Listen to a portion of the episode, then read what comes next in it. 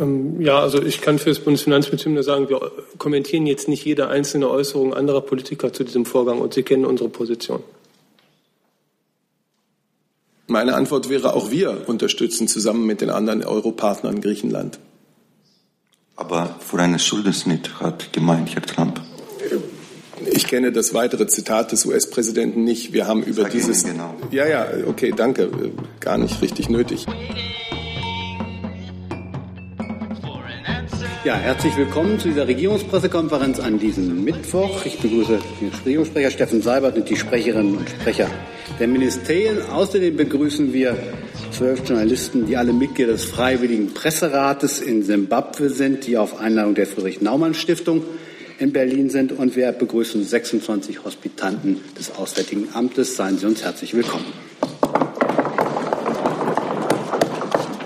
Liebe Hörer, hier sind Thilo. Und Tyler, Jung und Naiv gibt es ja nur durch eure Unterstützung. hier gibt's keine Werbung, höchstens für uns selbst. Aber wie ihr uns unterstützen könnt, Oder sogar Produzenten werdet. erfahrt ihr in der Podcast-Beschreibung. Zum Beispiel per PayPal oder Überweisung. Und jetzt geht's weiter. Wir haben Mittwoch und in aller Seltenheit, aber an diesem Mittwoch ein Kabinett. Herr Seibert, bitte.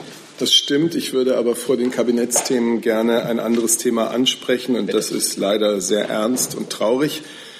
Die Bundesregierung, die Bundeskanzlerin und die gesamte Bundesregierung äh, sind entsetzt über die Ermordung der maltesischen Journalistin Daphne Caruana Galizia. Dass Journalisten, gerade auch investigative Journalisten, frei und ohne Bedrohung für Leib und Leben ihrer Arbeit nachgehen können, das ist eine Voraussetzung dafür, dass der Rechtsstaat und die Demokratie funktionieren können. Und das darf unter keinen Umständen in Frage gestellt werden. Es wird deswegen eminent wichtig sein, dass dieses verabscheuungswürdige Verbrechen vollständig und möglichst rasch aufgeklärt wird. Unsere tiefe Anteilnahme gilt dem Ehemann und den drei Söhnen der Ermordeten. Vielen Dank. Und vielleicht machen Sie mit den Kabinettsthemen gleich Ja. weiter. Dann Davon gibt es nicht wenige. Ähm, erstes Thema Bundeswehrmandate. Die Bundesregierung hat die Fortsetzung von insgesamt sieben Einsätzen bewaffneter deutscher Streitkräfte beschlossen. Das sind Mandate, die Ende dieses Jahres bzw. Anfang des nächsten Jahres auslaufen und äh, die deswegen für jeweils drei Monate verlängert werden sollen. Das ist eine zunächst technische Verlängerung und die soll gewährleisten, dass einer neuen Bundesregierung und dem neuen Deutschen Bundestag ausreichend Zeit äh, gegeben wird, sich inhaltlich mit diesen Mandaten zu befassen. Bis zum 31. März 2018 sollen also folgende fünf Einsätze verlängert werden. Der Einsatz in Darfur, die gemeinsam mit, den, mit der Afrikanischen Union und den Vereinten Nationen durchgeführte Friedensmission dort zum Schutz der Zivilbevölkerung und zur Vermittlung im innersudanesischen Friedensprozess. Der Einsatz im Südsudan, also die von der UN geführte Friedensmission UNMIS zum, Entschuldigung, zum Schutz der südsudanesischen Zivilbevölkerung. Die NATO-Mission Resolute Support in Afghanistan für die Ausbildung, Beratung und Unterstützung der afghanischen nationalen Verteidigungs- und Sicherheitskräfte sowie die NATO-geführte maritime Sicherheitsoperation Sea Guardian im Mittelmeer und der Einsatz zur Verhütung und Unterbindung terroristischer Handlungen durch die Terrororganisation IS Counter Daesh. Das sind also fünf, die bis zum 31. März 2018 verlängert werden sollen. Weitere zwei Einsätze werden bis zum 30. April 2018 verlängert. Da handelt es sich einmal um die Mission in Mali, die sogenannte multidimensionale integrierte Stabilisierungsmission der UN, MINUSMA, um den malischen Friedensprozess zu unterstützen. Und zum anderen ist es die Mission, die Ausbildungsunterstützung der Sicherheitskräfte der Regierung der Region Kurdistan, Irak und der irakischen Streitkräfte. Ähm, die wird ebenfalls bis zum 30. April verlängert. Diese Entsendungen stehen unter dem Vorbehalt der konstitutiven Zustimmung des, des neuen Deutschen Bundestags. Ähm, diese vorgesehenen deutschen Kräfte können eingesetzt werden, solange die völkerrechtlichen Voraussetzungen und die Zustimmung des Deutschen Bundestages vorliegen, aber längstens, wie ich gesagt habe, in den einen Fällen bis zum 31. März, in den anderen bis zum 30. April. Wichtig ist Folgendes. Der jeweilige Einsatzauftrag, das Einsatzgebiet, die rechtlichen Grundlagen dieser Einsätze, die Höchstzahl der einzusetzenden Soldaten und Soldatinnen, die Fähigkeiten der einzusetzenden Streitkräfte, das alles bleibt gegenüber den noch geltenden Mandatsbeschlüssen der Bundesregierung unverändert. Ähm, so, das ist mal dieses Thema. Es geht aber noch weiter, und zwar mit dem Irak. Äh, Sie wissen vielleicht, dass am 16. Oktober dieses Jahres, ähm, also gerade vor kurzem der, der, Rat der Europäischen Union eine Mission beschlossen hat, die Mission der Europäischen Union zur Unterstützung der Reform des Sicherheitssektors in Irak, EUAM Irak. Und die Bundesregierung hat beschlossen, sich mit bis zu 15 Polizeibeamten und Polizeibeamtinnen äh, des Bundes sowie der Länder an dieser beratenden Mission zu beteiligen. Damit verstärken wir unser schon jetzt sehr breit angelegtes Engagement im Irak. Schon seit 2014 hat sich Deutschland mit über einer, Million, einer Milliarde Euro äh, im Irak engagiert und zwar in Form von humanitärer Hilfe, von Stabilisierungsmaßnahmen, von langfristiger Entwicklungszusammenarbeit durch Wiederaufbau und äh, Beratungen bei politischen, bei wirtschaftlichen Reformen und bei militärischer Ausbildung. Irak befindet sich auch nach der Befreiung Mossuls äh, im Juli dieses Jahres in einer instabilen Lage. In Jahren der Gewalt haben zahllose Iraker ihr Leben verloren, oder sie wurden Opfer von Flucht und Vertreibung. Und so kommt es, dass bis heute der Irak zu den Hauptherkunftsländern von Menschen zählt, die in Deutschland Schutz suchen. Das waren 2015 rund 31.000 Menschen aus dem Irak, die hier in Deutschland Asylanträge gestellt haben. 2016 waren es rund 97.000. Irak ist schwer gezeichnet von der Gewalt der letzten Jahre, ganz besonders natürlich auch von der Terrorherrschaft des sogenannten Islamischen Staates. Und auch wenn der nun immer weiter zurückgedrängt wird, so besteht doch die Gefahr, dass politische, konfessionelle, regionale Spannungen und Rivalitäten wieder aufbrechen und auch das am 25. Äh, September unilateral durchgeführte Unabhängigkeitsreferendum der kurdischen Regionalregierung hat diese innerirakischen Spannungen signifikant erhöht. Äh, wir alle verfolgen ja die aktuellen Nachrichten. Eine Stabilisierung des Landes, die in unserem großen Interesse ist, hängt unmittelbar davon ab, ob es der irakischen Regierung gelingt, an den strukturellen Ursachen etwas äh, anzusetzen, an den strukturellen Ursachen. Das heißt, äh, eine gut funktionierende, eine nach rechtsstaatlichen Prinzipien arbeitende zivile irakische Sicherheitsbehörden werden gebraucht, die das Vertrauen der Zivilbevölkerung haben und die die Menschenrechte achten und schützen. Und in diesem Zusammenhang ist besonders die zivile Kontrolle der Sicherheitsbehörden entscheidend. Und da setzt die zivile EU-Mission EU am Irak an. Sie soll bei der Ausarbeitung einer Antiterrorismusstrategie beraten. Sie soll das Innenministerium bei seinen institutionellen Reformen ähm, unterstützen. Sie soll die Ausarbeitung einer Strategie zur Bekämpfung der organisierten Kriminalität unterstützen. Äh, der Missionsleiter ist im Übrigen ein Deutscher, der deutsche Bundespolizist Dr. Markus Ritter. Er und die zivilen Experten des Auswärtigen Amtes und eben künftig auch bis zu 15 Beamtinnen und Beamten der Polizei des Bundes und der Länder werden helfen. Sie leisten damit, davon sind wir überzeugt, einen dringend benötigten Beitrag zur Stärkung rechtsstaatlicher Strukturen und zur Bekämpfung organisierter Kriminalität. Ein letztes noch. Das Einsatzgebiet dieser Mission ist der gesamte Irak. Zunächst jedoch werden die Beamtinnen und Beamten hauptsächlich in Bagdad arbeiten. Wir kommen nach Haiti.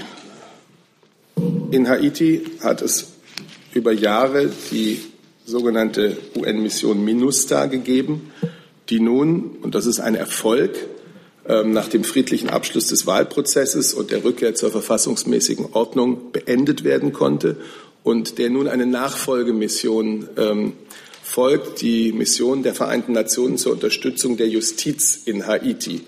Und äh, da auch in diesem Fall hat die Bundesregierung beschlossen, dass Deutschland sich beteiligen wird mit bis zu 20 Polizeibeamten und Beamtinnen des Bundes und der Länder. Diese neue und im Vergleich zu der Vorgängermission reduzierte Mission hat die Aufgabe, Haiti beim Aufbau seiner rechtsstaatlichen Institutionen zu unterstützen, weiterhin die haitianische Nationalpolizei zu unterstützen und äh, dafür zu sorgen, dass die Menschenrechtslage dort beobachtet wird, dass über sie auch berichtet wird. Das alles geht auf Beschlüsse des Sicherheitsrats der Vereinten Nationen aus dem April ähm, zurück. So, wir sind immer noch nicht ganz fertig. Geduldig. Schon so, schon so mahnend. Nein, nein. Es war ein fleißiges Kabinett. Ähm, Deutschland hat ein erhebliches Interesse an der Stärkung und Weiterentwicklung der gemeinsamen Sicherheits- und Verteidigungspolitik der Europäischen Union.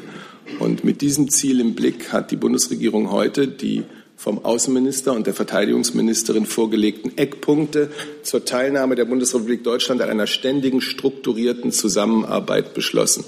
Diese ständige strukturierte Zusammenarbeit, manche von Ihnen werden auch den auf europäischer Ebene inzwischen üblichen englischen Begriff PESCO, Permanent Structured Cooperation, also PESCO gehört haben.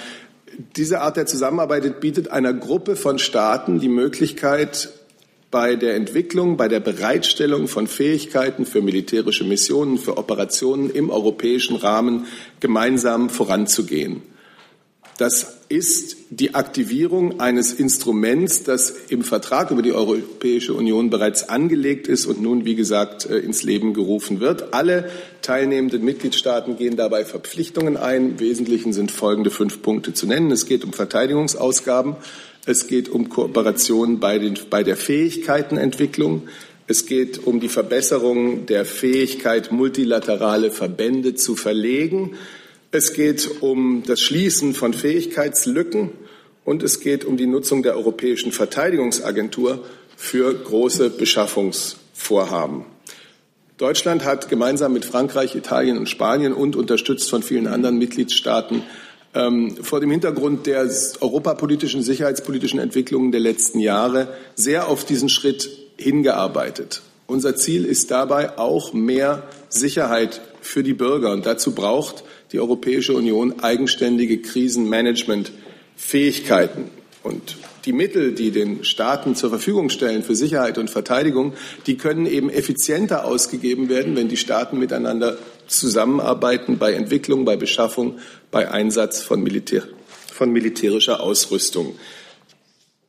Wenn die EU als Partner im Verteidigungsbereich gestärkt wird, dann kommt das auch der NATO zugute, die natürlich für die NATO-Mitglieder das Fundament unserer kollektiven Verteidigung bleibt. Die EU wird zu einem relevanten Partner für die NATO. Insofern ist das ein wichtiger Schritt zum Verfahren. Es braucht jetzt zwei Schritte, um diese strukturierte ständige Zusammenarbeit zu starten. Zunächst müssen die interessierten Mitgliedstaaten gegenüber dem Rat und der hohen Vertreterin der Union, also Frau Mogherini, ihre Absicht daran teilzunehmen, anzeigen. Diese gemeinsame Notifizierung soll so bald wie möglich erfolgen. Anschließend ist dann ein Ratsbeschluss äh, notwendig, um, in diese, ähm, ein, um diesen Einstieg in die PESCO, in die ständige strukturierte Zusammenarbeit zu starten. Dafür reicht eine qualifizierte Mehrheit. Und zumindest förmlich oder informell haben bereits mehr als die Hälfte der Mitgliedstaaten mitgeteilt, dass sie teilnehmen. Es hat noch kein Mitgliedstaat sich bisher ausdrücklich gegen diese strukturierte Zusammenarbeit ausgesprochen. Und mit diesem heutigen Kabinettsbeschluss signalisiert Deutschland nun eben, dass wir uns an dieser Zusammenarbeit beteiligen wollen. So, damit bin ich mit den Themen durch und will nur noch ein letztes sagen. Das heutige Kabinett war in mehrfacher Hinsicht eine besondere Kabinettssitzung. Es war die letzte, bevor sich der neue Bundestag konstituiert und die Kabinettsmitglieder dann vom Bundespräsidenten entlassen werden, um danach auf Ersuchen des Bundespräsidenten geschäftsführend ihre Ämter zu versehen. Es war vor allem aber auch die letzte Sitzung, an der Wolfgang Schäuble teilgenommen hat, der 1984 vor sage und schreibe 33 Jahren zum ersten Mal am Kabinettstisch saß und der insgesamt 26 Jahre Minister war. Ein herausragender Dienst für unser Land. Die Bundeskanzlerin hat ihm von Herzen und im Namen aller dafür gedankt. Auch Bundesminister Dobrindt hat sich verabschiedet und wurde seinerseits mit Worten des Dankes verabschiedet. Seine Amtsgeschäfte soll dann für die verbleibende Zeit Bundesminister Schmidt wahrnehmen. Vielen Dank, Herr Seibert. Dann kommen wir zu Ihren Fragen und beginnen mit dem Thema Malta und dem Attentat auf Frau Galizia. Gibt es dazu Fragen? Herr Jolens. Ja, ähm, was plant denn die Bundesregierung ähm, im äh, Nachgang der äh, Panama Papers ähm, jetzt äh, konkret zu machen, um solche Vorgänge, die da enthüllt wurden, ähm, einzudämmen bzw. zu verhindern? Naja gut, ich glaube, man muss die Dinge jetzt mal doch auseinanderhalten. Es handelt sich hier um den Mord an einer Journalistin.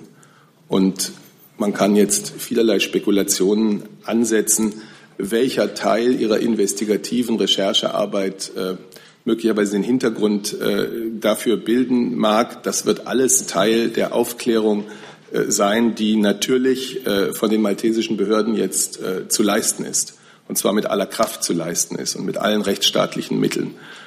Ich will also diesen Mord, den wir wirklich verabscheuungswürdig finden und der auch mittelbar ein Angriff auf Demokratie und Rechtsstaat ist, den will ich mal getrennt behandeln äh, von der Frage, die wir hier ja vor Monaten und Monaten schon intensiv beantwortet haben und die ähm, auch das Bundesfinanzministerium natürlich äh, im Blick hat, wie mit den Enthüllungen über die Panama Papers umzugehen ist.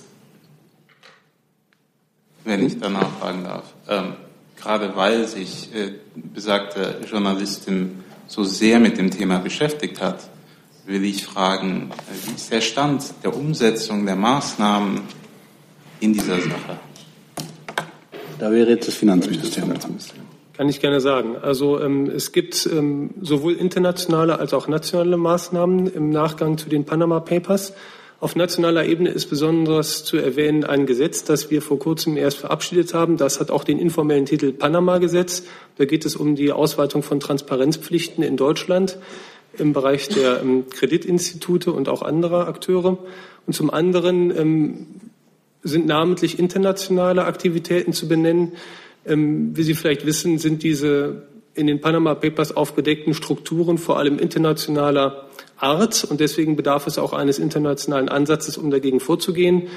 Ähm, namentlich die G20 und die OECD haben wir konkrete Schritte verabredet und auch angefangen umzusetzen. Das betrifft zum einen den Austausch von Informationen über, Finanzins, äh, über Finanzkonten der hat jetzt vor kurzem, erst vor wenigen Wochen begonnen. Es handelt sich um einen globalen Austausch über die relevanten Informationen. Und es gibt auch weitere Arbeiten daran, ähm, den sogenannten Beneficial Owner, also den wirtschaftlich Berechtigten, der hinter diesen Konstrukten steht, noch besser identifizieren zu können. Gibt es weitere Fragen zu dem Komplex? Das sehe ich nicht. Dann kommen wir zu den Themen des Kabinetts. Gibt es Fragen? Ich fasse das mal zusammen zu den bestehenden und weiter beschlossenen oder Vorschlag für die Beschlussfassung im Bundestag vorgelegten Auslandsmandaten der Bundeswehr. Herr Jessen. Jessen hat die sieben, glaube ich. Ja, beziehungsweise zu einem Konflikt, das sich äh, zumindest mit, dem, äh, mit der Verlängerung des Einsatzes im Irak äh, ja, ergibt. Äh, die Bundeswehr hat, wenn ich das richtig äh, sehe, die Ausbildung der Peschmerga zunächst ähm, eingestellt. Äh, bedeutet das äh, zum einen, dass man sagt, wir wollen nicht weiter beide Seiten dieses Konfliktes, nämlich Zentralregierung auf der einen Seite, Peschmerga auf der anderen Seite, ähm, ausrüsten, die dann äh, in Kirkuk oder anderswo gegeneinander stehen. Und zum Zweiten, gibt es irgendwelche Anzeichen dafür, dass in diesem irakischen Konflikt auch deutsche Waffen eingesetzt worden sind? Also um mit äh, der zweiten Frage zu beginnen, äh, dazu haben wir keine Erkenntnisse. Die Ausbildung ist ausgesetzt worden vor dem Hintergrund, dass es zunächst sehr widersprüchliche Meldungen über das Geschehen im Raum Kirkuk gab. Und wir hatten das Thema ja auch hier am Freitag in der Bundespressekonferenz. Äh, freitags findet keine Ausbildung statt, äh, samstags fand auch keine Ausbildung statt. Äh, es war also, es ging um die Entscheidung, ob man jetzt für diese Woche, solange die Lage sich nicht geklärt hat, die Ausbildung wieder aufnimmt. Also das wurde die Entscheidung getroffen, temporär auszusetzen, bis man genau weiter sieht. Es geht, Deutschland hat immer klar gemacht, dass bei aller Unterstützung und das sind ja bei weitem nicht nur irgendwie Waffen, Ausrüstungsgegenstände, die, mit denen Deutschland im Irak unterstützt, es immer auch darum geht, die Einheit des Irakes zu erhalten äh, und dass explizit äh, auch Waffen und Munition, die geliefert worden sind, ausschließlich äh, dazu gedacht und zu verwenden sind, dass sie gegen Kampf gegen den IS eingesetzt werden. Das ist uns immer wieder äh, wiederholt äh, versichert worden und wir haben auch keine Anhaltspunkte äh, dafür, dass wir daran zweifeln müssen. Ganz wichtig ist hier, dass jetzt die beiden Parteien aufeinander zugehen, dass es wieder zu Gesprächen kommt. Dann werden wir die Lage von Tag zu Tag analysieren und dann in ganz enger Abstimmung mit den Verbündeten, wir sind ja da nicht alleine, sondern wir sind ja da in einer breiten Koalition in Counter Daesh, äh, das weitere Vorgehen äh, immer wieder abwägen und dann Entscheidungen treffen, wie es weitergeht. Zusatz? Wenn ich eins ganz kurz nur hinzufügen darf ähm, zu dem, was Herr Flussdorf gerade so richtig gesagt hat. Ich denke, man sollte, wenn man jetzt über die vorläufige oder temporäre Aussetzung dieser Ausbildung spricht, nicht vergessen, dass dieses deutsche Engagement vor Ort einen sehr wichtigen Beitrag geleistet hat zum erfolgreichen Kampf gegen den sogenannten IS. Zusatz? Äh, ich sehe das also richtig, dass die temporäre Aussetzung noch andauert. Sie hatten ja gesagt, zunächst mal übers Wochenende. Sie dauert noch an und es wird sozusagen praktisch täglich oder mehrmals wöchentlich geprüft, ob man sie äh, unter welchen Bedingungen wieder aufnehmen kann, richtig? Ja, das ist vollkommen richtig. Es gilt das, was ich da gesagt habe. Und äh, äh, wie Herr Seiber das jetzt auch sagte, äh, es sind äh, Tausende ausgebildet worden, nicht nur Peschmerga, sondern auch andere äh, Sicherheitskräfte im Irak. Äh, und ich möchte auch noch mal, mir kommt das auch in der Presseberichterstattung hier ein bisschen zu kurz, nochmal erinnern, unter welchen Umständen damals die Unterstützung aufgenommen worden ist. Das war im Jahr 2014 äh, drohender Völkermord an den Jesiden, Vormarsch des IS. Der IS stand kurz vor Bagdad äh, und äh, den Peschmerga ist es auch dank der deutschen Ausrüstung und Ausbildung gelungen, den IS auf seinem Vormarsch aufzuhalten, nicht nur die eigenen Bevölkerung zu schützen, fünf Millionen Menschen ungefähr im Nordirak, sondern auch ungefähr 1,5 Millionen äh, Flüchtlingen vor dem IS dort äh, Schutz äh, und Obdach zu bieten. Und das ist eine große Leistung, die wir jetzt auch heute nicht vergessen sollen. Und deswegen der Appell auch nochmal an beide Seiten im Irak, hier an den Verhandlungstisch zurückzukehren und alle Interessen, die gegenseitig dort sind, dort auf friedlichem Wege zu schlichten und einen Ausgleich zu finden.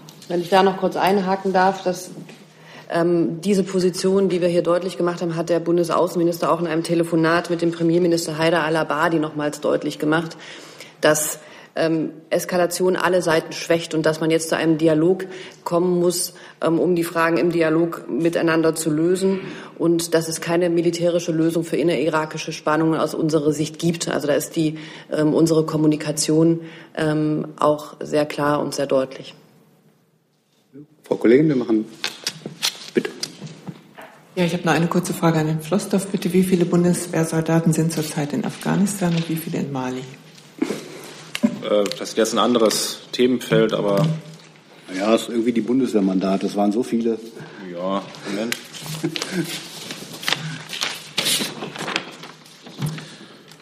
Also in Afghanistan haben wir die aktuelle Obergrenze 980 äh, Soldaten und in Mali äh, ist die Obergrenze 1000 Soldaten. Also ich meinte jetzt nicht die Obergrenze, sondern wie viele da sind. Ähm, insgesamt, Moment, ich muss hier mal die Kategorien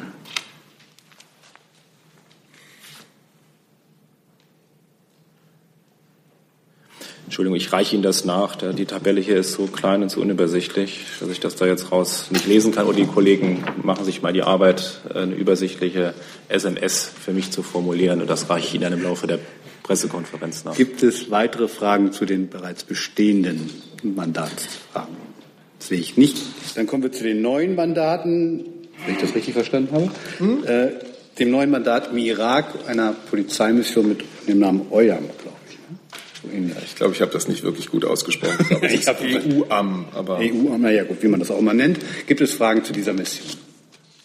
Sehe ich nicht. Gibt es Fragen zu der Nachfolgemission in Haiti, MINUSTA, Nachfolgemission? Hat die schon einen Namen? Minujust. Oh Gott. okay. Gibt es auch keine Fragen? Hat jemand Fragen zu dem ständigen Struktur, zur ständig strukturierten Zusammenarbeit in der europäischen Sicherheit und Verteidigungspolitik? Sehe ich nicht. Und dann kommen wir zum letzten Thema des Kabinetts, der Verabschiedung diverser Minister, unter anderem von Wolfgang Schäuble. Gibt es dazu Fragen? Sehe ich auch nicht. Dann kommen wir jetzt zu Ihren Fragen. Da ist Herr Heller dran.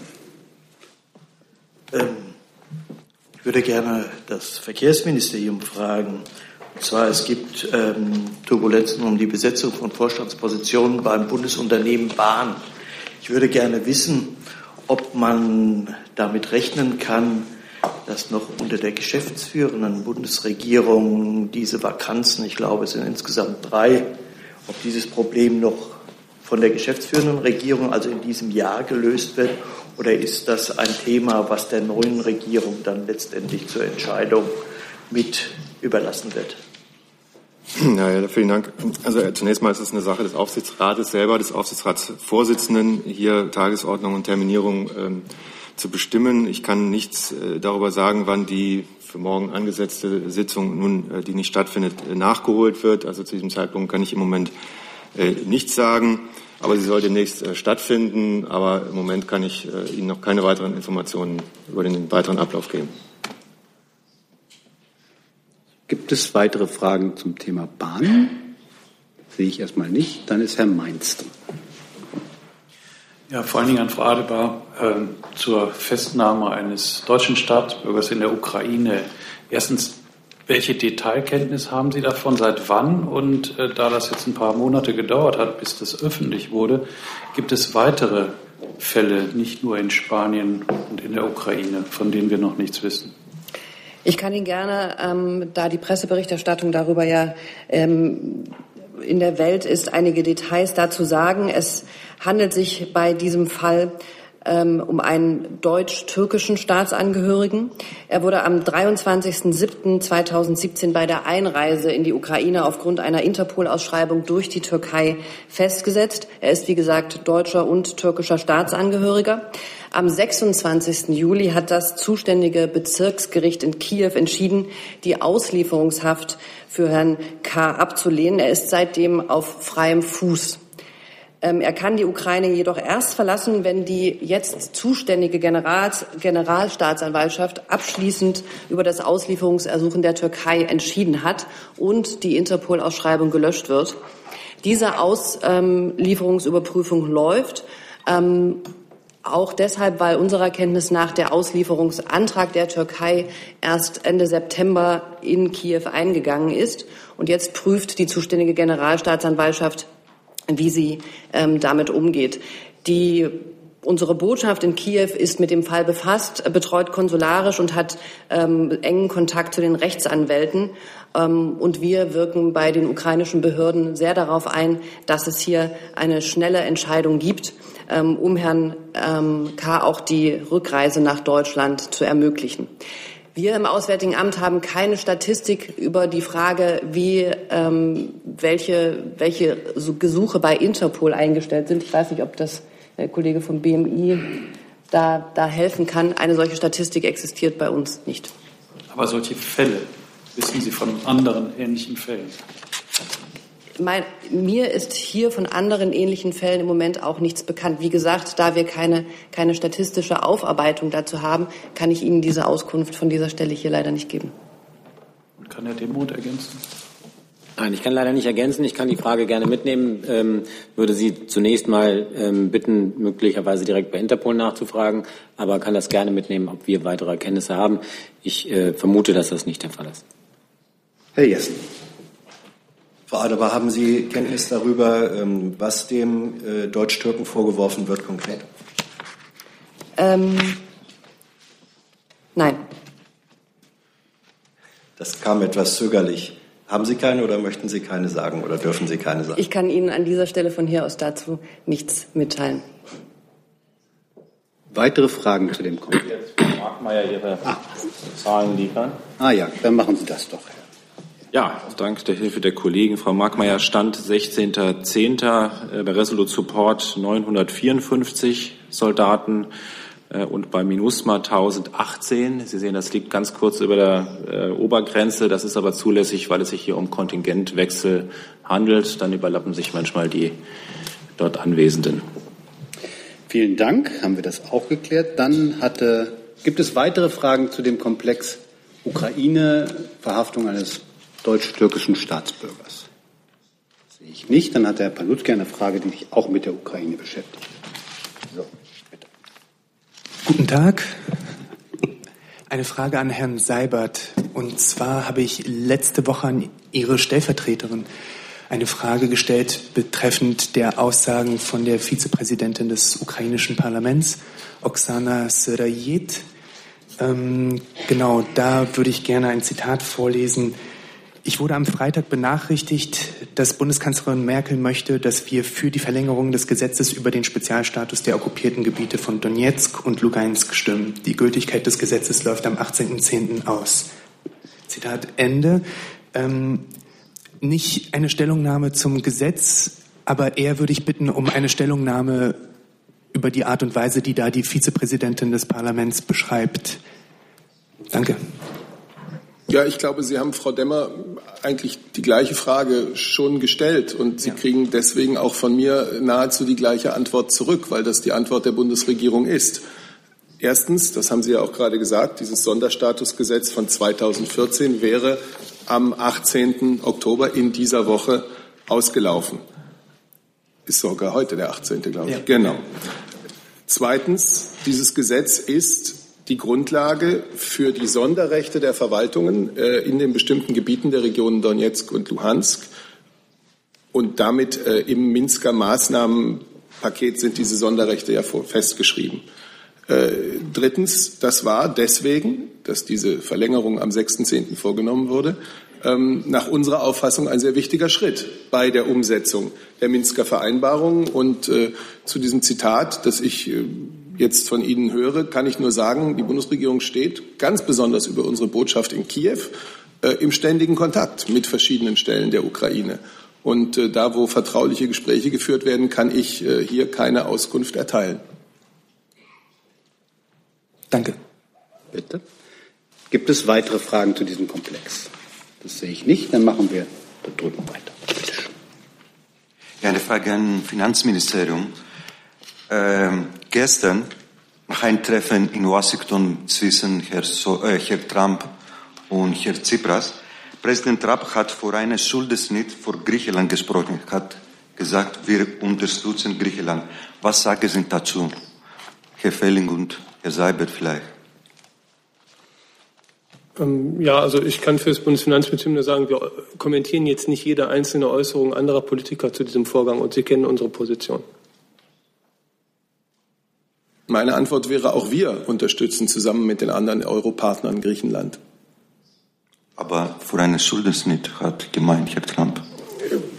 Ich kenne das weitere Zitat des US-Präsidenten nicht. Wir haben über dieses. Genau. Ja, ja, okay, danke. Gar nicht richtig nötig. Also wir haben zu diesem Thema hier ja nun schon äh, wirklich zahlreiche Male die Haltung der Bundesregierung ausgedrückt.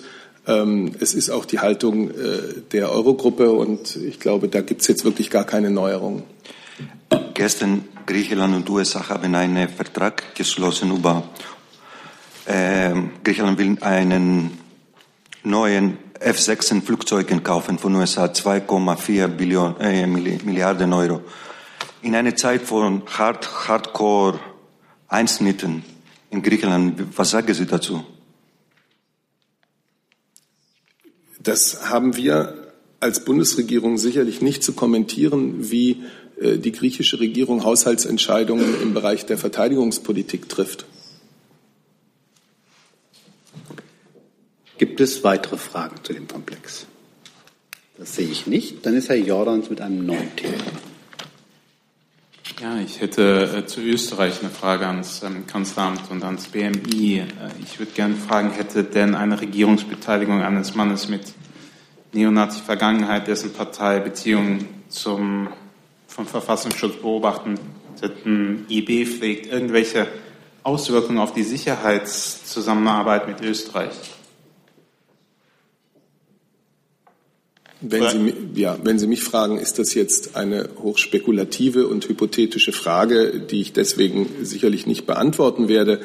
Äh, die Bundeskanzlerin hat sich am Montag bei ihrer Pressekonferenz als Parteivorsitzende der CDU zum österreichischen Ergebnis der Wahlen äh, geäußert. Ich habe jetzt als Regierungssprecher hier für Sie nichts anderes und äh, wir warten jetzt natürlich ab als gute Nachbarn und Freunde und Partner Österreichs, wie nach diesem Wahlergebnis nun die Regierungsbildung vonstatten gehen wird. Zusatz? Ja, dem habe ich im Prinzip äh, in der Substanz nichts hinzuzufügen. Ich könnte allenfalls darauf hinweisen, dass die Zusammenarbeit derzeit jedenfalls sehr eng und gut ist, auch und gerade für den Bereich der Zusammenarbeit der Sicherheitsbehörden. Und äh, tatsächlich ist jedwede Spekulation über weitere Entwicklungen derzeit äh, nicht angebracht. Ähm, nochmals, ein wichtiger Partner, auch ein wichtiger Partner in der Zusammenarbeit bei Sicherheitsfragen. Und die Zusammenarbeit derzeit ist jedenfalls vertrauensvoll und sehr gut. Gibt es weitere Fragen zu dem Komplex? Sehe ich nicht. Dann ist Herr Heller dran mit einem neuen Thema. Ich würde gerne Sie, Herr Seibert, und auch den Sprecher des Bundeswirtschaftsministeriums fragen. Hat denn die Bundesregierung eine Position dazu, dass ein Unternehmen, konkret Air Berlin, mit Hilfe des Bundes äh, zumindest am Leben erhalten worden ist, jetzt Tausende von Arbeitsplätzen verloren gehen und gleichzeitig der Vorstand sich schon im Vornherein sehr weitgehende Gehaltsgarantien bis zum Jahre 2021 hat geben lassen. Das BMW vielleicht mal dazu äußern. Ja, also das ist ja eine Frage der Vertragsgestaltung ähm, in, bei Air Berlin und die können wir hier nicht kommentieren. Heißt das, dass es dem Bund letztendlich wurscht ist, ob bei einem Unternehmen, dem man geholfen hat, solche weitgehenden Garantien bei gleichzeitigem Verlust tausender von Arbeitsplätzen geschehen? Ist das nicht von Belang für die Politik der Bundesregierung? Also die, der Übergangskredit ähm, von 150 Millionen wurde ja äh, dafür gewährt, dass der Flugbetrieb äh, weiter aufrechterhalten werden kann, ähm, bis äh, ein, eine eine Lösung für ähm, den Übergang des Unternehmens gefunden werden kann und ähm, eben auch zur Sicherung ähm, von äh, Arbeitsplätzen, ähm, die jetzt zumindest teilweise auch äh, schon quasi ähm, vielleicht noch nicht erfolgt ist, aber ähm, erfolgen wird. und wir, es ging im Wesentlichen darum damals, dass äh, äh, Grounding zu verhindern, was äh, definitiv zu einem äh, Verlust wahrscheinlich aller Arbeitsplätze und äh, relativ unmittelbar geführt hätte.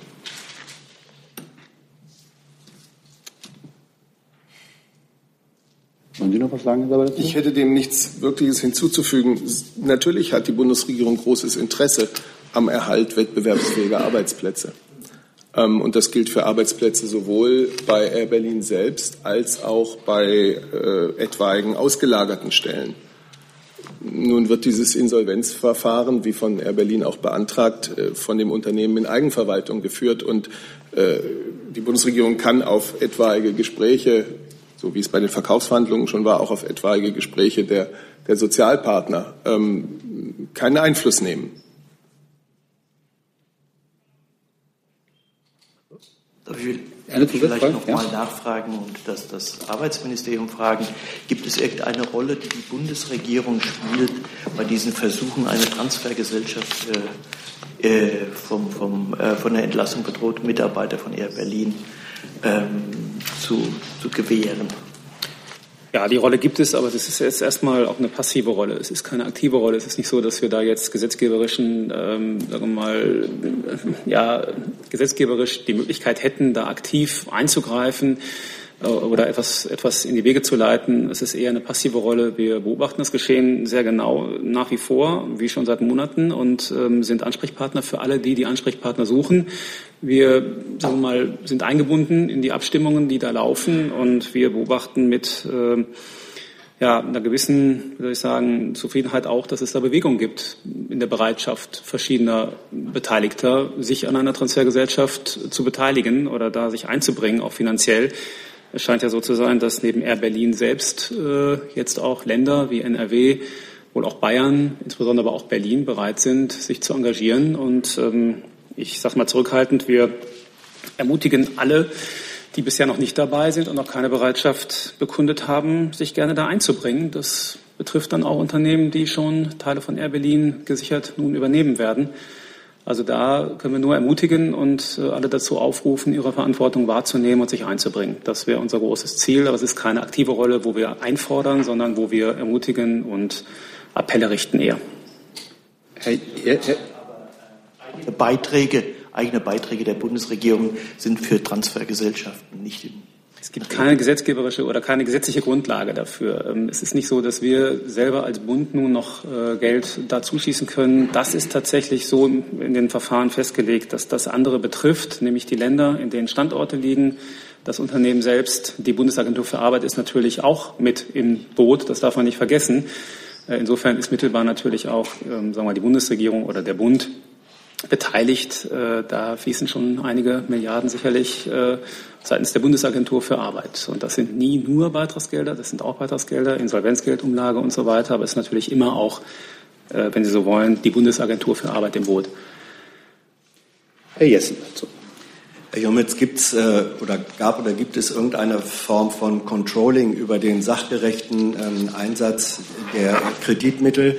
Denn es geht zum einen um die Arbeitsplätze von Air Berlin Beschäftigten, es geht zum anderen aber natürlich auch um die Sicherung von Fluggastrechten. Es gibt ja eine ganze Reihe von Fällen, wo äh, Air Berlin äh, Rücktransportverpflichtungen ähm, nicht wahrgenommen hat, äh, obwohl es alternative Transportmöglichkeiten gegeben hätte. Und auch für solche Zwecke waren ja die Kredite seinerzeit gewährt worden. Also gibt es eine Form von Controlling oder gibt es sie nicht? Wenn nicht, war das ein Fehler, dass es sie nicht gegeben hat oder gibt? Ähm, müsste ich nachreichen, habe ich jetzt, kann ich Ihnen jetzt gerade nicht sagen. Gibt es weitere Fragen zu dem Komplex Air Berlin? Dann hat der Palutzki eine weitere Frage angemeldet. Da. Danke. Aus verlässlichen Quellen hier aus dem Raum weiß ich, dass die Frage problematisch sein wird, weil sie so zeitig ist. Aber zu der Wahl in Niedersachsen und den Ergebnissen dort gibt es erste Gedanken von der Bundeskanzlerin Angela Merkel zu den möglichen Koalitionsoptionen in Niedersachsen. Danke. Ähm, die Frage ist nicht deswegen problematisch, weil sie irgendwie zu zeitig wäre, sondern sie ist problematisch, weil sie sich auf eine Landtagswahl bezieht äh, und wir hier für die Bundesregierung sprechen. Und deswegen verweise ich Sie auf die Pressekonferenz, die die Bundeskanzlerin in ihrer Eigenschaft als Parteivorsitzende am Montag, am Tag nach der Wahl gegeben hat. Danke. Frau Kollegin. Hey, Conley Guardian. Ähm, an Herr Seibert bitte. Ich äh, würde gern ähm, wissen, ob Sie sagen können, äh, was sich äh, Theresa May von Bundeskanzlerin ähm, Angela Merkel gewünscht hat während ihrer Telefonanrufe neulich und äh, ob es da Indikationen gab, dass Großbritannien bereit wäre, nachzugeben bezüglich äh, des Geldes, was von der EU gefördert wird und, oder ob es Bedenken gibt, dass wegen die innenpolitischen Schwierigkeiten, die sie hat, äh, dass äh, das ganze Brexit-Projekt und äh, diese Geldfrage auch scheitern könnten. Ja, Sie wollen jetzt von mir, dass ich aus einem vertraulichen Gespräch der britischen Premierministerin mit der Bundeskanzlerin berichte, und das tue ich grundsätzlich nicht. Weitere Fragen zu dem Komplex Brexit, bzw. Gespräche mit Frau May? Sehe ich nicht, dann ist der Kollege der Nächste. Guten Tag, äh, Serra katalanisches Fernsehen. Äh, Herr Seibert, äh, ich wollte heute fragen, was, was Sie davon halten, von den ersten politischen Verhaftungen in Spanien im Folge des katalanischen Konflikts. Spanien ist ein Rechtsstaat. Die spanische Verfassung, die spanischen Gesetze gelten für alle Menschen in Spanien, äh, unabhängig in welchem Teil des Landes sie leben. Und ich habe die Entscheidungen spanischer Gerichte hier nicht zu kommentieren. Gibt es weitere Fragen zu dem Komplex? Herr Jessen. Ist die Bundesregierung der Auffassung, dass der Konflikt spanische Zentralregierung Katalanien neben der innerspanischen Dimension auch eine europäische Dimension hat? Wir haben die Haltung der Bundesregierung hier ja mehrfach klar dargelegt und sie hat sich nicht verändert. Das ist nach unserer festen Überzeugung ein Konflikt, der innerhalb der Rechtsordnung, innerhalb der Verfassungsordnung Spaniens gelöst werden muss. Ähm, und das ist das, was wir die ganze Zeit gesagt haben. Die Verfassungsordnung, die Einheit Spaniens müssen erhalten, die Rechte und Bürger, äh, die Rechte und Freiheiten aller Bürger in Spanien garantiert werden.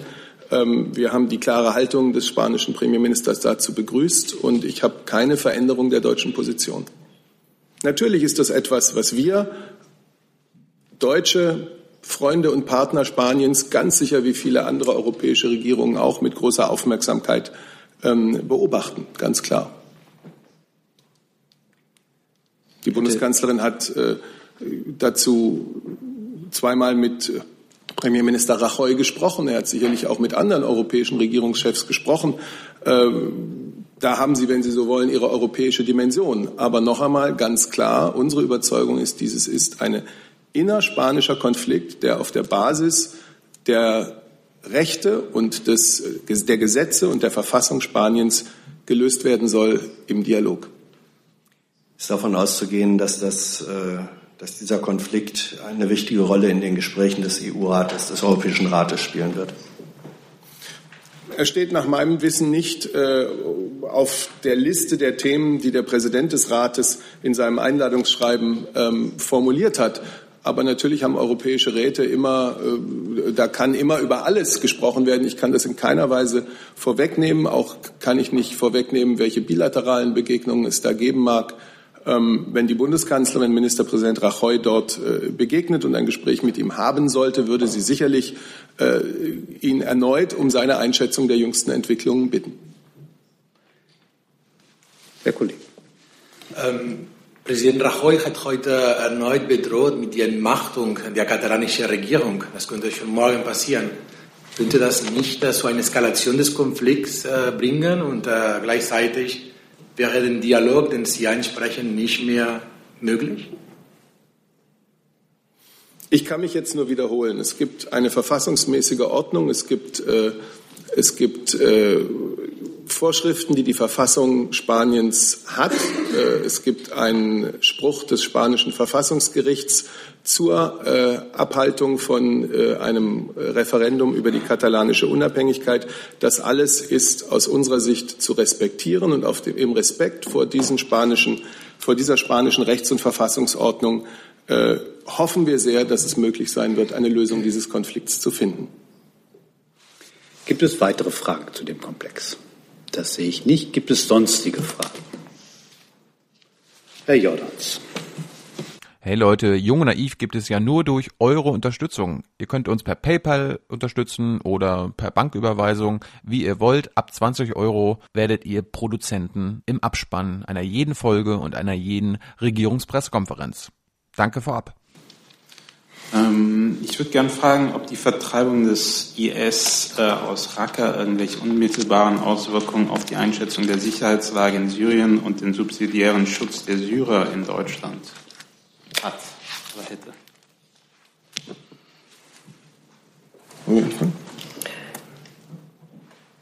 Also wir beobachten die, ähm, die Vorgänge in Raqqa, die ja noch sozusagen ongoing sind, ähm, sehr genau. Und noch muss man sagen, hat die internationale Anti-IS-Koalition die Befreiung der Stadt ja noch nicht bestätigt. Wir sind vielleicht bei 90 Prozent. Es ist eine Frage von Tagen, ähm, vielleicht nicht von Wochen, aber von Tagen.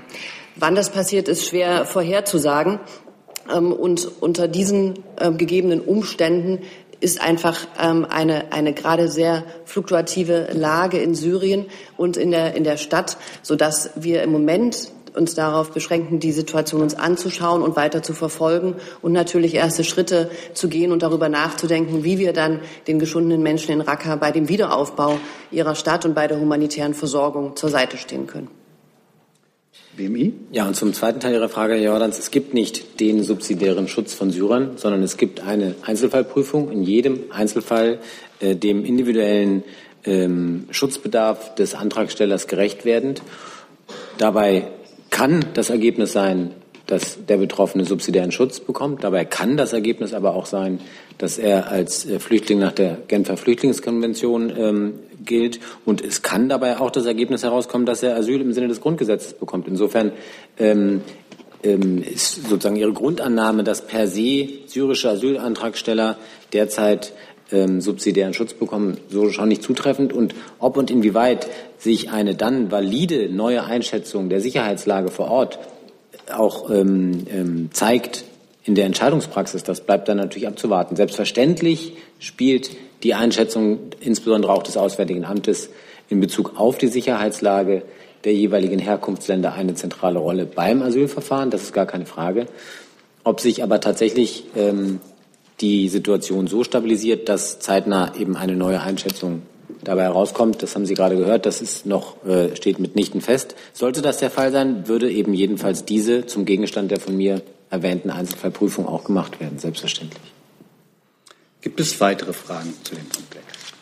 Sehe ich nicht. Gibt es sonstige Fragen? Die sehe ich auch nicht. Dann danke ich für diese Regierungspressekonferenz und wünsche einen schönen Tag.